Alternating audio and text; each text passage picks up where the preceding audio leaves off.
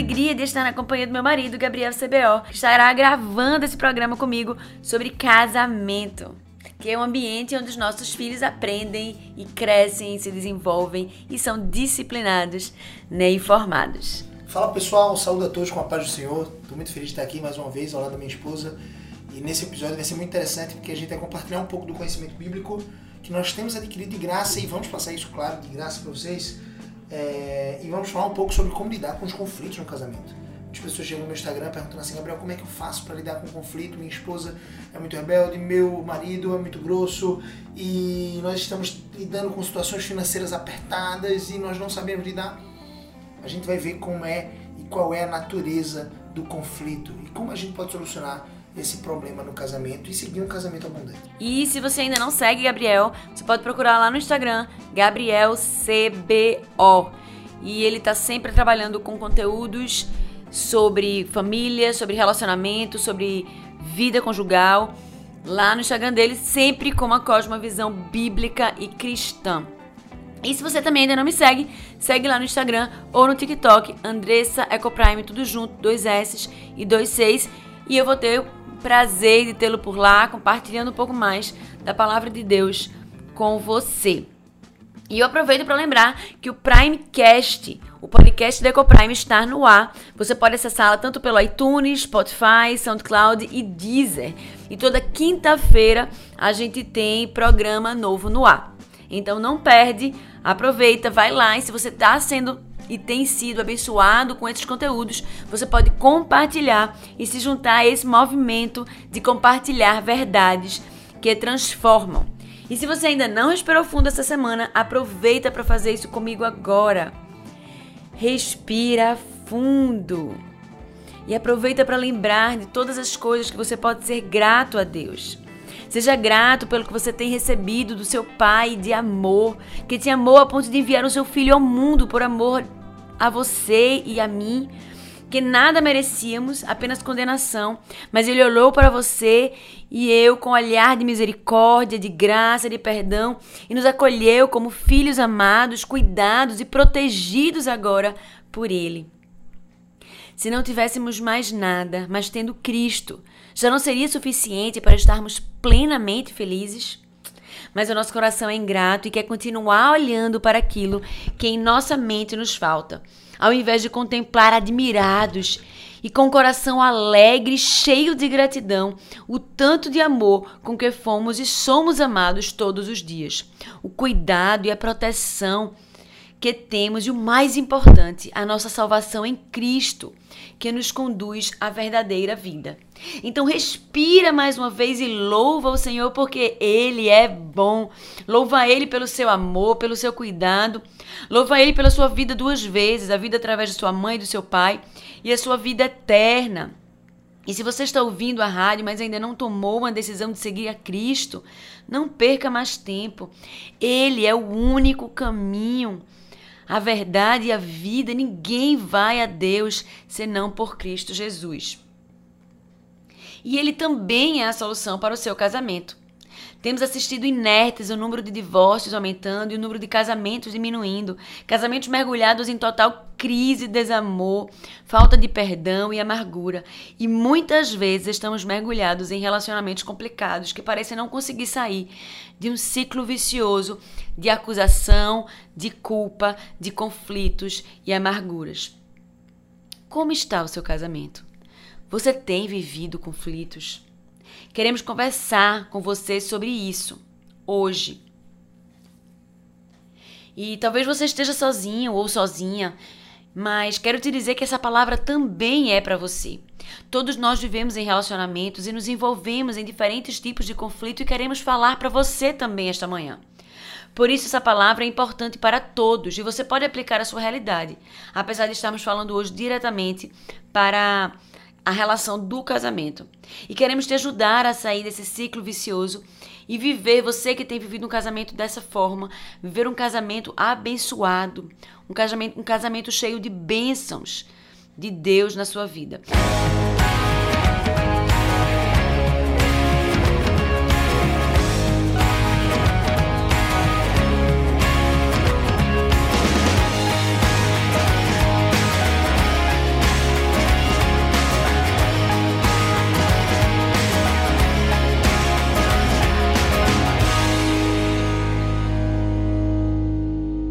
E aí, amor, a gente vai falar sobre conflitos no casamento. E quando a gente fala sobre isso, um casal falando sobre isso, será que a gente não vive isso também? Né? Mas é uma luta diária nossa também. E fala aí o que, que a gente tem estudado, o que, que a gente tem aprendido e o que, é que tem nos ajudado a vencer esses desafios. Massa. Até parece que a gente não enfrenta conflitos, né? Mas aqui são dois pecadores que estão falando com outros pecadores aí do outro lado. E nós vamos lutando esses conflitos, passando por esses conflitos com sabedoria e inteligência. Eu acredito que nós precisamos ter três coisas para superabundar, né? num casamento abundante e uma vida que glorifica a Deus. Nós precisamos ter inteligência emocional, nós precisamos ter sabedoria do alto e nós precisamos desenvolver habilidades e competências que vão nos ajudar a gerir melhor os nossos conflitos. Mas a grande questão é de onde surge a maior parte dos conflitos. Né? Geralmente é porque, amor, os cônjuges não sabem e não procuram saber e muitas vezes não vivem, consequentemente, se não sabem, não vivem as funções distintas que Deus os chama a viver. Então é meio que uma mistura de funções. Os homens não sabem ah, para o que são chamados, as mulheres muitas vezes não sabem, se atropelam, se colocam no lugar do marido em vários aspectos. Eu vou aqui fazer uma listinha simples, rápida e prática é, para você entender mais ou menos os princípios, os pilares pelos quais Deus nos chama e nos dá funções diferentes. Os homens são chamados para liderar, proteger, amar, cuidar, prover, ensinar, servir e se sacrificar para suas esposas. E no ambiente familiar, esse é o papel, de alguma forma, do homem. Tudo isso nós encontramos exemplo perfeito em Cristo Jesus. As mulheres são chamadas por Deus para respeitar, amar, cuidar dos outros, cuidar de si mesma. A mulher virtuosa de Provérbios 31 vai dizer isso, né? Ela cuidava de si mesma. Ela se embelezava, ela sabia Cingia fazer isso. seus lombos, né? Cingia seus lombos, estava preparado para preparada, né, para para as batalhas do dia e também está pronta para o seu marido. Ela foi chamada por Deus para auxiliar, apoiar, servir também, honrar e administrar. Sim, os homens também são chamados para administrar, óbvio, os dois são chamados por Deus é, para serem mordomos da criação, para serem mordomos das coisas que Deus colocou sob nosso domínio enquanto seres humanos. Mas a mulher de Provérbios 31 ela vai administrar as coisas, principalmente do seu lar. Ela vai administrar os recursos dos seus empregados, os. Ah, não estou dizendo que aqui os seus recursos financeiros precisam ser administrados pela sua esposa, mas de uma certa forma eu acredito que uma vez casados o dinheiro é dos dois. Não tem essa mais, pelo amor de Deus. E esse é um ponto de grande conflito, Um às grande- vezes, né? Essa questão financeira, né? Muito. E assim, a, a maior parte dos casais que não consideram o dinheiro uma coisa só, existem mentiras, traições, existem. é, quando você começa a ocultar demais da sua esposa, eu lembro que quando eu trabalhava num, num importante laboratório como propagandista farmacêutico, é, tinha alguns amigos que eles diziam assim, cara, a gente ganhava mais ou menos 7 mil reais na época, tá? Isso em 2015. E eles diziam assim, minha esposa não sabe quanto eu ganho. E eu falava pra ele, cara, como, como assim? Como sua esposa não sabe como você, quanto você ganha? Ela não sabe, porque se ela souber, ela vai querer sugar tudo. Mas conhecendo o caráter dessa pessoa, eu sabia que ele tinha interesses escusos de utilizar o seu dinheiro para outros fins. É, e é muito triste ver essa realidade. Como uma pessoa está casada com outra e não tem uma relação de confiança de dependência. Meu amigo, se você tem a senha do seu celular, deixa eu dizer aqui outro ponto de conflito, e sua esposa não tem a senha do seu celular, me permita dizer, você tem qualquer outro tipo de relação, mas não no casamento. Porque casamento é uma união, não existe segredos, sigilo. Se você quer ter uma privacidade, entre aspas, não case, pelo amor de Deus. Agora, se você já está casado, deixa eu dizer para você, Deus te chamou para comunhão plena com a sua esposa e com seu marido. Então, guardadas essas funções específicas, né, a gente já entrou em dois pontos aqui, finanças e também muitas vezes, entre aspas, privacidade, o que algumas pessoas estão buscando e que vai na contramão do casamento bíblico, do casamento que glorifica a Deus. Eu quero te chamar aqui então para entender de onde é que surgem os conflitos. Ah, Gabriel, de onde é que surgem os conflitos? De onde surgem as guerras que existem no casamento? Tiago 4, no versículo ah, 1 a 12, nos diz que a origem das contendas surgem no meio de nós por conta dos prazeres que militam na nossa carne. Literalmente, são os prazeres que guerreiam em nossa natureza pecaminosa. A vazão desses prazeres, quando nós damos a eles a corda que nós não deveríamos dar, e a busca por uma satisfação superficial desses prazeres, gera guerras todas as contendas em todas as relações da raça humana. Muito interessante isso, né? Como, por exemplo, a Primeira ou a Segunda Guerra Mundial surgiram exatamente por conta dos prazeres que militam na carne de homens pecaminosos que tinham interesses próprios e é, não eram tão nobres assim, né? Os seus próprios interesses. Geralmente é assim no casamento. Nós enfrentamos dificuldades, conflitos com o nosso cônjuge por conta da natureza pecaminosa que habita em nós. E quando nós damos vazão a esses prazeres pecaminosos que gritam dentro de nós, de dentro para fora, gritam assim: Eu quero isso, eu quero do meu jeito. Você está nada mais, nada menos do que exalando quem você é de fato. O pecador miserável, o grande pecador ou grande pecadora que você é. Egoísta, separatista, orgulhoso, licencioso, orgulhoso. Tudo isso brota do coração do homem, todo tipo de corrupção. É isso que a palavra de Deus nos diz lá em Jeremias. Enganoso é o coração, né? mais do que todas as outras coisas. Quem o conhecerá? Deus nos conhece. Ele não se surpreende com o nosso pecado. Mas amando a nós, ele mandou o seu filho para trazer a salvação para as nossas almas, para trazer a reconciliação com Deus. Quando nós fomos criados, Adão e Eva foram postos no jardim, eles foram feitos à imagem e semelhança de Deus. E o que é que o pecado fez? O pecado quebrou, é como se fosse uma ruptura no rosto. Nós tínhamos então o nosso rosto brilhando, sem, no, uh, nós tínhamos o nosso rosto brilhando o fulgor da glória de Deus. Nós tínhamos a perfeita semelhança de Cristo. E quando Adão e Eva comeram do fruto proibido e pecaram, toda a raça humana foi destituída da glória de Deus. É como se você pegasse o seu rosto refletido no espelho e quebrasse o espelho. E o espelho ficasse todo fragmentado, ou seja, ele não consegue refletir mais o seu rosto. Só que não é o espelho que foi fragmentado, é o meu e o seu rosto. O meu e o seu corpo, o meu e o seu coração foi fragmentado pelo pecado. E nós agora não conseguimos refletir mais a imagem e semelhança de Cristo de forma perfeita. E o que é a jornada de santificação? Né? Qual é a meta de Deus para a vida do ser humano? A meta de Deus para a vida do ser humano é que eu e você nós recuperemos essa semelhança de Cristo. É por isso que aquele que crê em Jesus será salvo. E começa agora um processo de santificação, ou seja, um processo de se tornar mais parecido com Cristo e de eliminar, de mortificar a natureza pecaminosa que habita em nós. Porque todos nós somos pecadores, é isso que diz o texto de Romanos. Todos nós somos injustos, não há nenhum justo, nenhum sequer. E quando nós fomos alcançados pela graça de Deus, se você foi alcançado de fato pela graça de Deus, se você crê em Cristo, essa é a meta de Deus para sua vida. Por isso que todo cristão, quando acorda de manhã, precisa estar ciente e precisa estar na perspectiva de se tornar mais parecido com Cristo naquele dia. A grande questão então é que Deus nos chama ao arrependimento e à confissão. Essas coisas geram perdão no nosso coração e geram perdão de Deus para nós. Nós precisamos entender que o problema do nosso casamento não é o nosso cônjuge, e sim um pecado que habita no meu coração e também no coração do meu cônjuge. Quando buscamos um relacionamento íntimo com Deus, nós mais fortemente fazemos guerra contra esse pecado. Por quê? Nós estamos agora, quando nos relacionamos com Deus, quando desenvolvemos essa área 1, né, a primeira área, a área mais importante da sua vida, quando nós desenvolvemos esse relacionamento com Deus, quanto mais nós lemos a palavra, as escrituras, quanto mais nós estamos em comunhão, quanto mais nós buscamos em oração, em jejuns, em vigílias, a Deus na sua pessoa, quando nós buscamos em essência, não apenas para ter coisas. Por mais que seja lícito você fazer uma vigília para adquirir uma meta, um resultado, alguma coisa do tipo. Mas quando nós estamos em vigílias, em orações, em jejuns, por conta do nosso caráter, por conta do nosso pecado, nós adquirimos graça da parte de Deus, perdão da graça de Deus nós adquirimos um molde, um novo coração.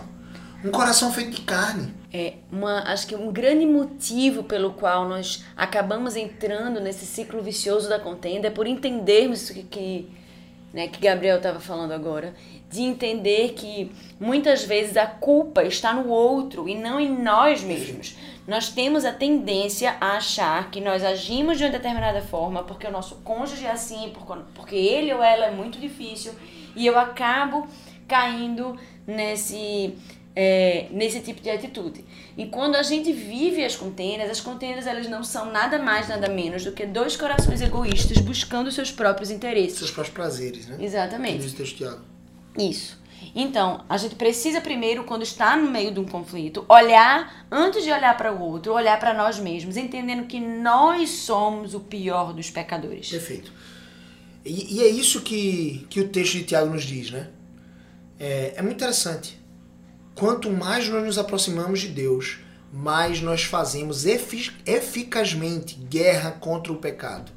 Quando você está muito tolerante com o seu próprio pecado, significa que você está distante do relacionamento de Deus.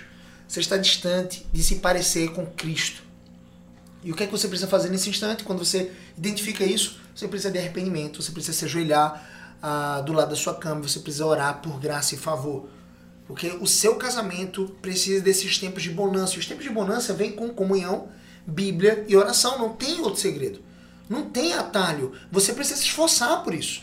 Assim como um atleta se esforça por uma medalha corruptível, ou seja, uma medalha de ouro que ele pode perder, que ele pode ser roubado, que pode ser corroída ao longo dos anos, e ele se esforça muito todos os dias a ponto de vomitar, a ponto de adquirir alta performance, a ponto de se alimentar, cuidar da sua saúde, entrar num balde de gelo para recuperação muscular. Tudo isso um atleta de ponta faz. Porque ele está almejando um objetivo terreno, um objetivo até lícito, não tem nada nenhum problema você ser um atleta. Você pode glorificar Deus sendo um atleta. Mas a ilustração que eu quero trazer para nós nessa manhã é a ilustração que Paulo traz. Se os atletas correm com esforço por uma medalha, por um troféu corruptível, quanto mais nós precisamos correr com esforço, com dedicação muito maior, muito maior, atingimos uma alta performance pelas coisas eternas, já que a nossa recompensa, a recompensa dessa corrida, dessa carreira, é a vida eterna com Cristo. Então eu e você nós precisamos buscar esse relacionamento com Deus. Não tem atalho, é se esforçar mesmo, é acordar de manhã e antes de tomar café da manhã, antes de alimentar o seu corpo, alimente sua alma. Busca Deus em oração, leia a palavra, as escrituras. Nós precisamos entender que nós somos pecadores e estamos casados também com pecadores. Quando nós perdemos essa perspectiva, nós nos inflamos de direitos. O grande problema é que nós nos enchemos, cheios de reservas de direitos. Chegamos para o nosso cônjuge dizendo assim: você me tratou desse jeito. E eu não admito isso. Eu mereço ser feliz. Eu mereço ser feliz, eu mereço que você me trate de outra forma. Você não merece nada, meu amigo. Você é o principal dos pecadores, você merece um inferno. E sinceramente, se seu cônjuge lhe tratou mal, não é um convite para que ele continue te tratando mal. Não é um convite para você não exortar o seu cônjuge. O cônjuge, ele é o Natan, assim como Natan, o profeta Natan foi para Davi, que expôs o pecado dele, gerou arrependimento com sabedoria. O cônjuge precisa fazer essas microcirurgias na alma do outro cônjuge. Só que você não faz uma cirurgia descomprometida. Você não vira pro seu cônjuge e diz assim: opa, vamos fazer uma cirurgia hoje? E você pega o bisturi e, sem anestesia alguma, sem preparar a mesa, sem estar com os equipamentos devidos, caso a cirurgia não vá ou gere uma hemorragia dentro do seu cônjuge, você simplesmente corta o abdômen do seu cônjuge e faz alguma, algum reparo. E quando você observa alguma coisa, você diz assim: opa, isso aqui era o reparo que Deus queria que eu fizesse. Mas tem isso aqui, essa outra coisa aqui que eu gostaria de mudar no meu cônjuge. Vou aproveitar então para fazer uma cirurgia plástica no nariz dela. Porque eu não gosto muito do nariz dela. Ou vou fazer uma cirurgia plástica aqui para corrigir o, o, o queixo, ou as orelhas, ou tirar um pouco das marcas de expressão. Não! Deus nos chamou para fazer cirurgias funcionais, cirurgias que vão nos ajudar e ajudar o nosso cônjuge a se tornar mais parecido com Cristo. A ilustração da cirurgia aqui é de um médico cuidadoso, de um médico que prepara o paciente para a cirurgia que faz um pré-operatório, que faz uma, uma sepsia, uma profilaxia. Se você sabe, se você já fez uma cirurgia na vida, você sabe o que é profilaxia. Você faz ali, de repente, uma tomada de uma semana de um antibiótico para que você não sofra com infecções hospitalares. Então você faz uma profilaxia, é um remédio que você toma por uma semana de preparação para aquela cirurgia. Então, nessa ilustração da cirurgia, o cônjuge, ele precisa estar pronto para aquela cirurgia. Você precisa ser um Natan. Natan chegou simplesmente quebrando tudo na, no salão de Davi, no palácio, derrubou a porta de Davi e disse assim: Ó, tu é um pecador miserável. Isso tu matou Urias, cara, tu adulterou com, com Batseba. Ele não fez isso. Ele foi lá, entrou na presença do rei com temor e tremor e disse assim: Davi, tinha um homem que tinha uma, uma única ovelhinha. E chegou um outro homem que tinha várias e várias ovelhas e podia ter várias e várias ovelhas. E esse homem recebeu alguns hóspedes, esse homem que tinha várias ovelhas. E ele foi lá, e ao invés de tomar uma de suas ovelhas, ele pegou a ovelha única daquele pastorzinho. E aquela ovelha única que era tratada como, como uma preciosa é, dádiva de Deus foi tomada daquele homem e foi imolada, ou seja, foi sacrificada para gerar alimento para os hóspedes daquele grande e rico homem. Que é que deveria acontecer com esse homem, Davi? Davi diz: Nossa, ele deveria morrer, ele merece a morte. Aí Natan vira para ele e diz: Muito bem, esse homem é você. Então Davi ali cai em prantos, cai em choro. É quando ele escreve o Salmo 51, um dos salmos de arrependimento mais lindos que existe na Bíblia. Ele chora diante de Deus, ele diz: Me purifica com sopo, me restaura a alegria da tua salvação. Quantas vezes nós estamos no casamento, nós estamos mergulhados em conflitos, em crise financeira e nós não temos a alegria da salvação? Quando a Andressa fala de manhã, não é desproposital. Quando ela fala, é intencional para que você reflita. Olha, ter a salvação em Cristo não seria suficiente para você estar feliz. O pão não vai faltar na mesa do fiel, daquele crente. Não vai faltar.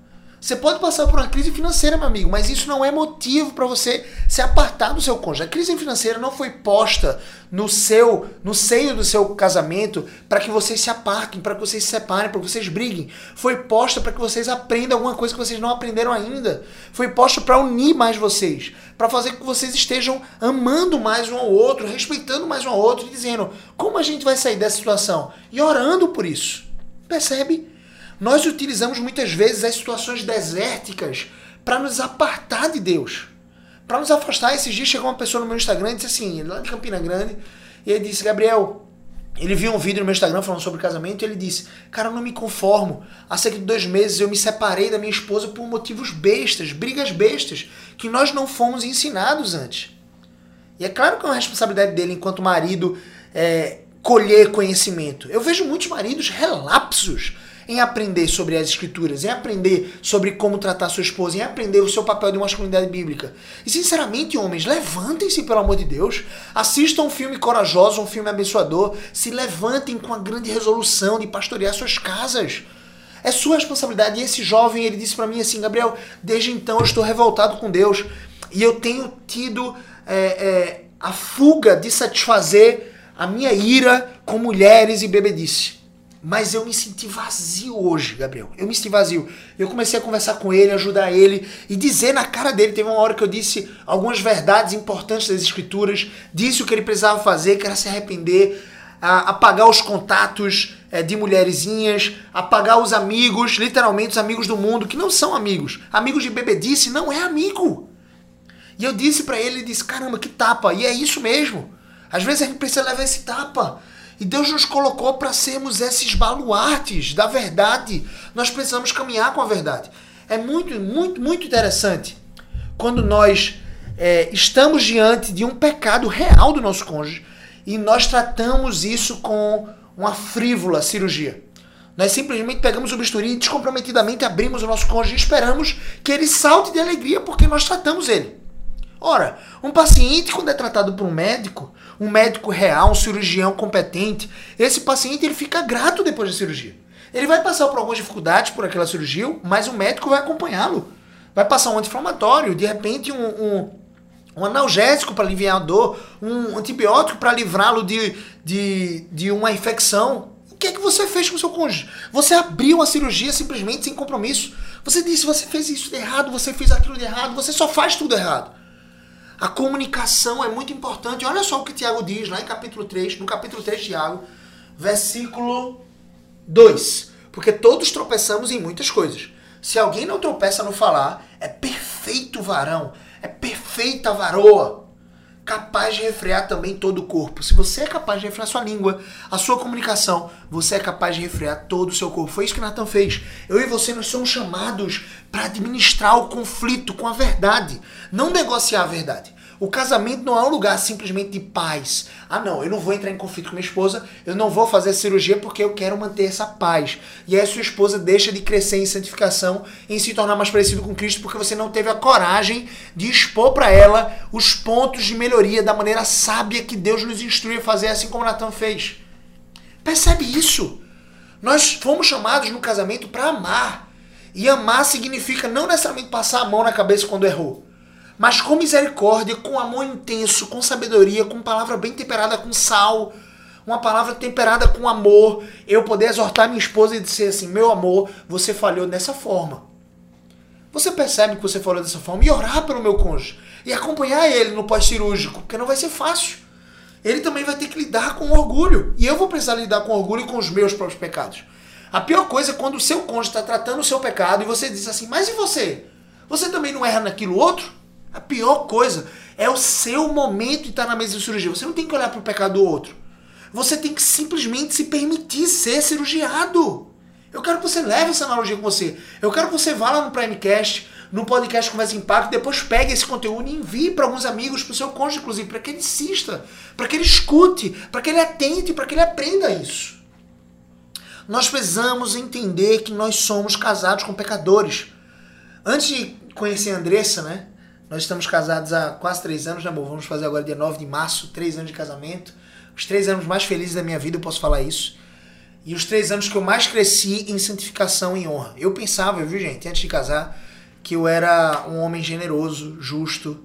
Só faltava as carruagens de fogo vindo me buscar, assim, sabe, amor? Quase Elias. Eu pensava que eu ia ser arrebatado a qualquer momento. Quando eu casei, eu fui exposto a um ambiente de conflitos. Eu fui exposto ao meu próprio coração. Eu fui exposto a circunstâncias em que eu revelei quem eu era. Nada generoso, muito egoísta, muito cheio de si, muito cheio de exigências muito orgulhoso. E é isso, né? Deus ele escolhe um ambiente de casamento muitas vezes para nos santificar. Porque qual é a meta dele para nossas vidas? A meta dele para nossas vidas é nos tornar mais parecidos com Cristo. E o ambiente de casamento é o ambiente mais íntimo entre dois seres humanos. É um ambiente onde dois pecadores distintos, diferentes, com hábitos pecaminosos diferentes, vão conviver em uma comunhão real, em intimidade sexual, em um brilho, um fulgor, um amor que representa Cristo e a igreja.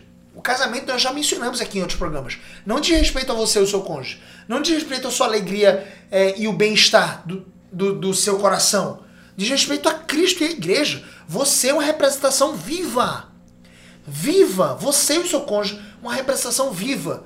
Uma peça teatral viva da glória, do amor perfeito de Cristo pela sua igreja e da sua igreja para com Cristo. Então é muito interessante porque nessa relação sempre nós precisamos pensar na perspectiva correta que Paulo nos ensina. Sendo ele o apóstolo, um dos mais grandemente usados por Deus para escrever vários e vários textos escritos no Novo Testamento, ele disse de si mesmo o seguinte: Eu sou o principal de todos os pecadores. Enquanto nós não reconhecermos isso, nós vamos ainda marinar no mar de conflitos. Quando paramos de tentar tirar o cisco do olho do nosso cônjuge e passamos a observar a trave que existe no nosso, passamos a desfrutar de graça. Deus resiste aos soberbos, mas dá graça aos humildes. É isso que diz o texto Tiago 4, versículo 6. Você pode conferir lá na sua Bíblia depois. Deus resiste aos soberbos, mas dá graça aos humildes, aqueles que reconhecem que são pecadores que precisam de Cristo Jesus, que precisam se esforçar mais, crescer mais em oração, crescer mais em jejuns, crescer mais em vigílias, crescer mais na leitura da palavra, tá lendo pouco, tá ouvindo muita profecia simplesmente, mas tem que ler mais a Bíblia. Para provar todas as coisas, é isso que a palavra diz. O foco das nossas vidas é nos tornarmos mais parecidos com Cristo, como eu já disse aqui. E eu estou repetindo de forma intencional, tá? Assim como os judeus faziam isso no hebraico, a repetição fazia com que gerasse conhecimento, sabedoria. E eu estou repetindo de propósito. O foco das nossas vidas é nos tornarmos mais precisos com Cristo e vivermos em obediência para a glória dele mesmo.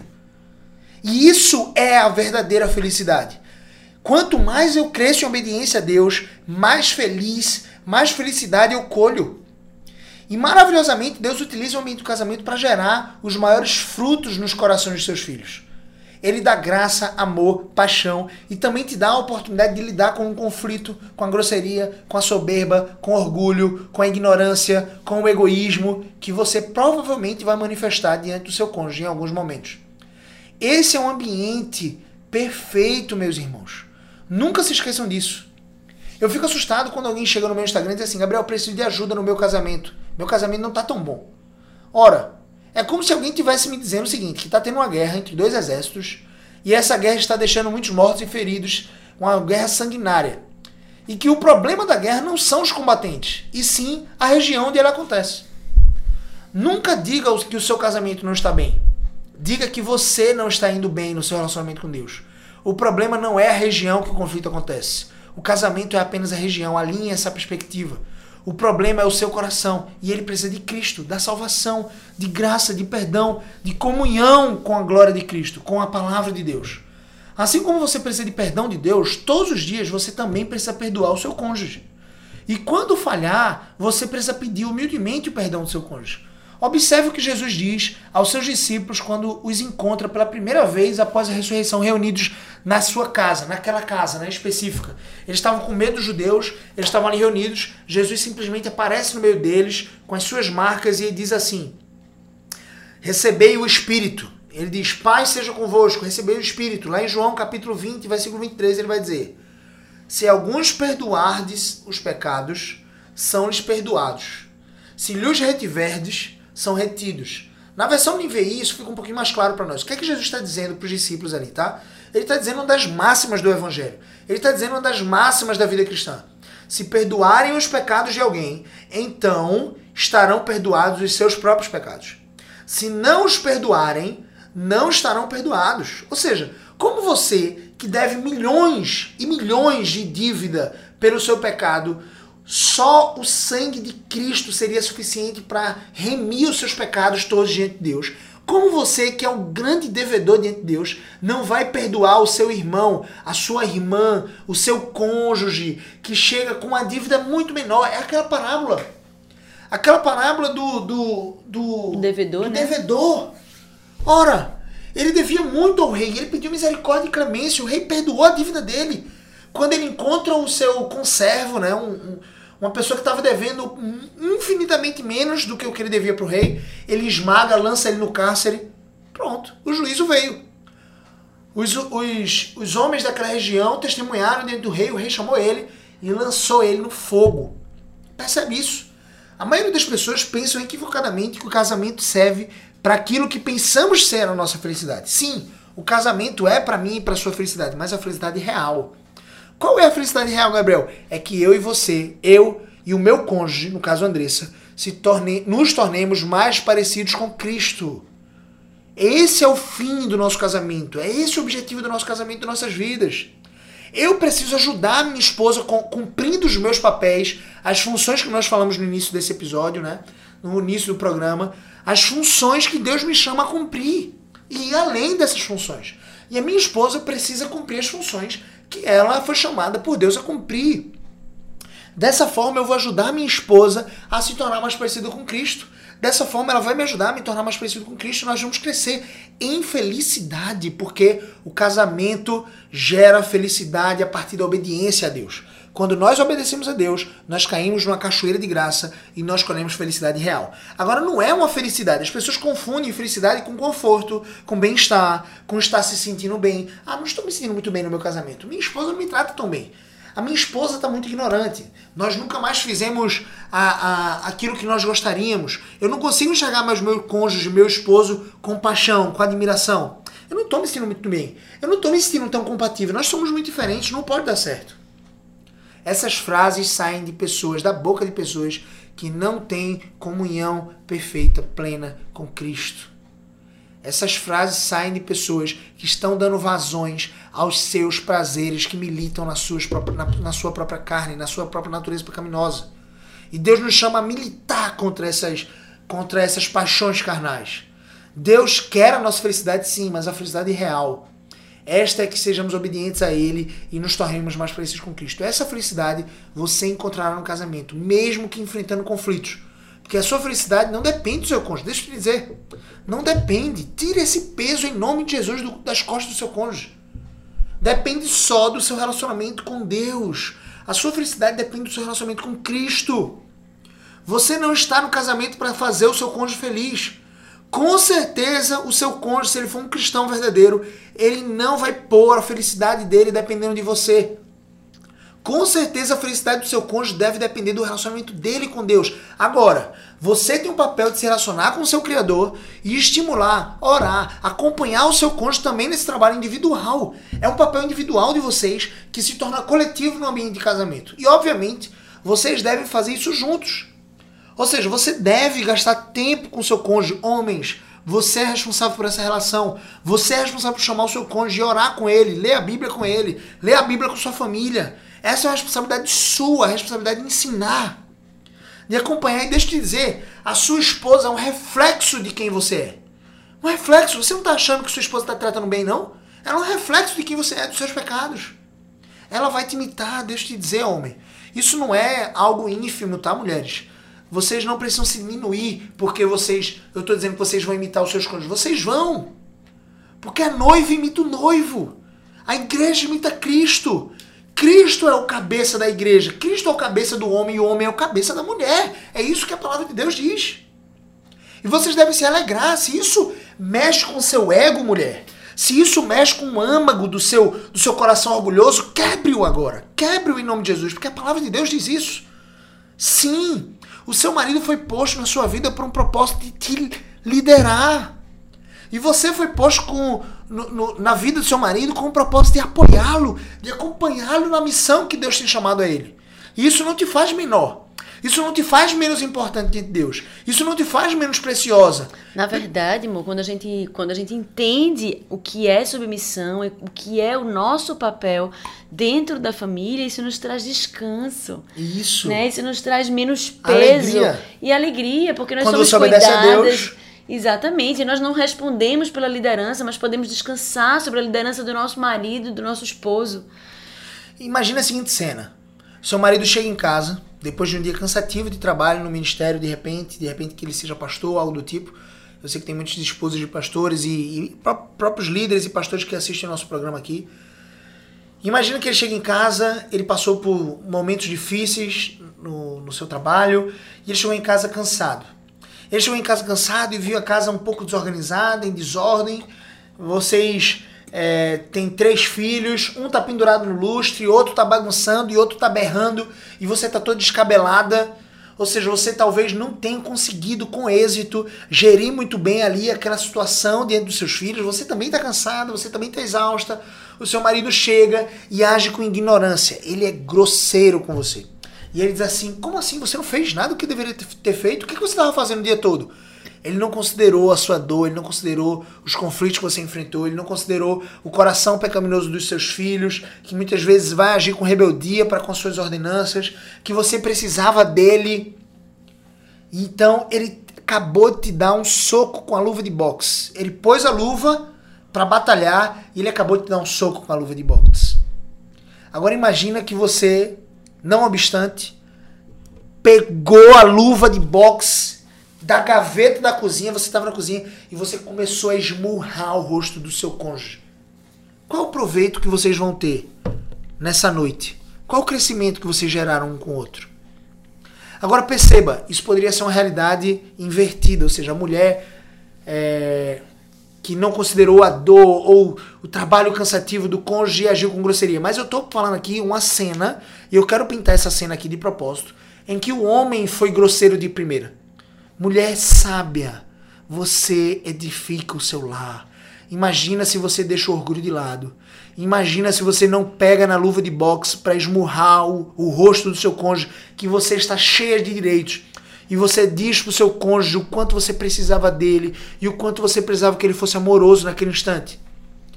A reação do seu cônjuge vai ser como quem é alguém que tem brasas vivas na cabeça.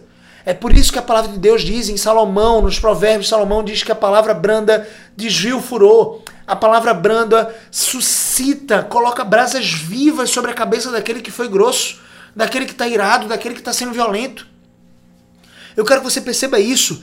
A, a, a, reação natural, a minha reação natural quando minha esposa age assim comigo, com misericórdia, quando ela é graciosa, quando ela é sábia, quando ela me convence só com palavras doces, brandas, de que eu fui grosseiro, pecador, miserável, eu vou para um ambiente da cozinha, ou eu vou, sei lá, para o para o é, para dispensa, é uma dispensa grande aqui em casa, e eu começo a esmurrar o meu corpo.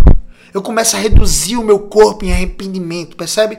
Não é que o esmurrar o meu corpo seja literal, mas eu começo a me ajoelhar diante de Deus e pedir perdão pelo crápula que eu fui. Mulheres sábias, edifiquem os seus lares com sabedoria. Homens sábios, sejam sábios no tratamento com suas esposas, doces com elas. conflitos vão existir. Você vai ter que lidar com perdão, com graça, todos os dias. Você vai precisar lidar com o seu cônjuge pecador e com o seu próprio pecado. Mas olhe para o seu pecado. Olhe para a cruz de Cristo. Veja a reconciliação, perdão, salvação e restauração. Ele é suficiente para restaurar o seu casamento, sim. Assim como ele transformou naquele casamento, nas bodas que aconteceram em Caná da Galileia, o primeiro milagre ministrado por Jesus no seu exercício profético, ele transformou água em vinho muito bom. Não foi qualquer vinho, foi um vinho muito bom.